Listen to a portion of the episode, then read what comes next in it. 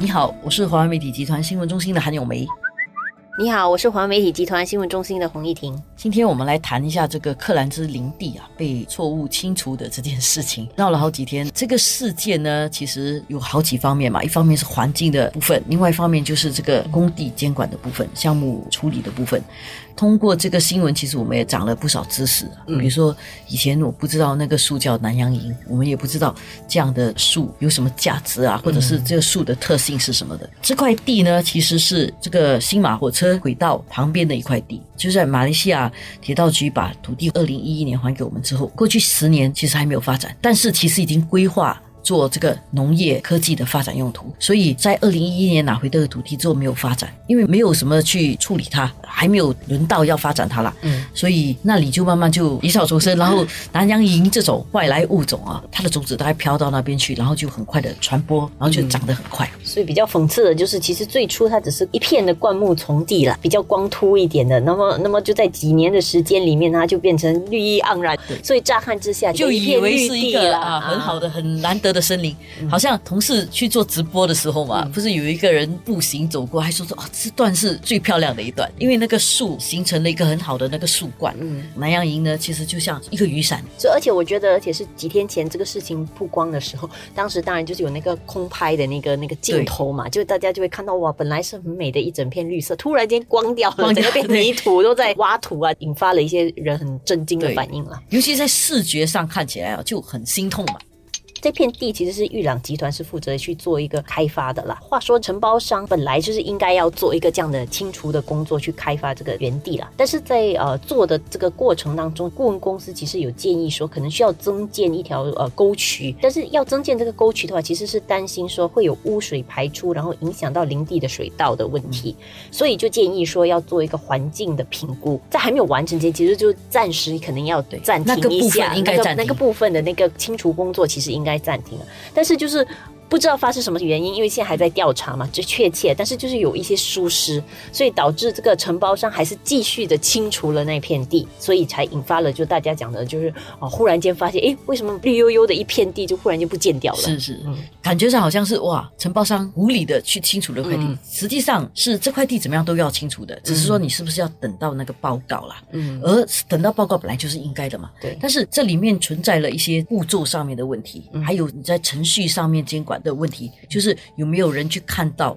发现这个承包商提早清除了，而且是有人允许他继续清除吗？因为有有一些受访的承包商是有讲说，其实这个东西是有一个程序的，而且通常承包商是不会自己鲁莽行事的，是应该有人批准了这个清除才会进行的。所以大家就会想到底是谁批准的？是是承包商里面负责的人批准了，还是其实是呃玉良集团那边有人给了这个批准？现在看到这整个事情了之后。我觉得那个关键的问题是在于监管程序是不是存在疏失，而且这个疏失在哪里？有人说是不是不是因为因为 COVID 期间啊，大家都呃在家办公啊，阻断措施啊，大家在家办公，所以就比较少人下去监管，然后就在那段时间就清除掉，糊里糊涂的清除了。所以这些东西其实都是调查的那个部分，我们就不去多谈。但是我们想谈一下这个关于环境保护跟人类啊，我们人类的平衡的问题。人要怎样跟自然相处，跟自然界里面的动物相处？我觉得这个是一个我们接下来应该多思考、多讨论的问题。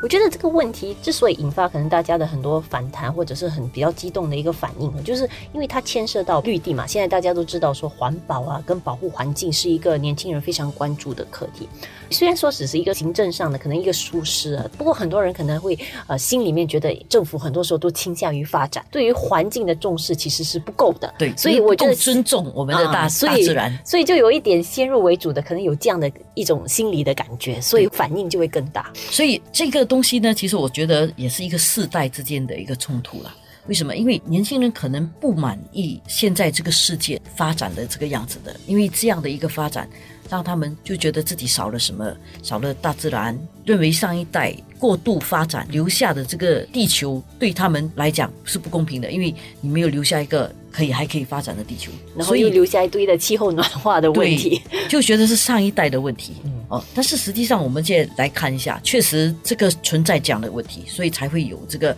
要防止气候暖化的啊，然后要有绿色行动、绿色行动啊这样的一个东西。这一点上啊，我们又不能够过度的谴责用地发展这个事情，因为用地如果发展的话，建一些玩乐设施啦，建高楼，然后又不是给他买了，过度发展的，这是没有必要的。但是现在这个克兰兹林地的发展呢，是要发展来做这个新加坡的农业、食品科技的发展，这里面就牵涉到一个问题了。我们要考虑到人类可持续性要有包括食物供应的，还是我们其实就只要是一个树丛，我们就不可以砍？我觉得这个衡量评估是一个比较需要大家去认识的一个问题了。我们不能够说看到一片树林就是肯定不可以砍，因为如果这个树林砍了之后呢，我们拿来做比较好的发展，然后也可以对环境的可持续性是有作用的话。这样我们要问的就是，这片树林砍掉了之后，我们有没有 replacement？我们有没有用其他的一些方法再把树木再种植回来？嗯，或者是通过一些其他的方式得回一些其他的价值，而这个价值其实就在整个可持续的生态链里面，其实是得到实现的啦。什么东西其实都是一个循环来的。嗯，就是说，第一我们要有植物，有食物，人类才会生存。人类生存了之后呢，你才可以发展。你发展了之后，你要把这个发展所得再回归到这个。Ecosystem 里面去，然后我们才能够确保可持续性跟生生不息。我觉得这概念是很重要的啦。而且我觉得也是因为不久前杜佛森林还有金文泰的那个森林，就是这一些之前也是有引发了一堆争议，就是说那那那些土地一定要征用去做建呃住宅的发展吗？还是可以保留？就是从当时到现在，就是一直陆续都有这些森林绿地的重新的规划跟使用，引发了大家真的对这些本地的这些绿地有更大的关注度。其实这是好的，因为如果我们再重新认识一下，新加坡有一些绿地是不可以动的，原本的这个自然保护区这些是不可以动的，但是有。另外一些是 secondary 的，不是那个原始的那个地，是后来再长出来的。这些地是可能可以再循环使用的。关键是我们有没有另外再找地方把树木种回去，然后让下一代可以再决定他们要怎样去发展那些空置的地。借这个机会其实也好，新加坡不大。哪一些地方呢是真正的原始保护区？然后哪一些地方呢是发展的？哪一些地方其实现在在种树？其实也蛮多地方现在重新在种植回树，而且呃政府有一个重新种植树的那个目标。那些树如果种植下去呢，若干年后啊，可能另外三十年后，大家看起来也觉得诶那个地方不错，那边有一个树林。但是其实那个树林可能是我们现在的一个什么公路或者是一片什么地来的，未必就是原始的那个森林。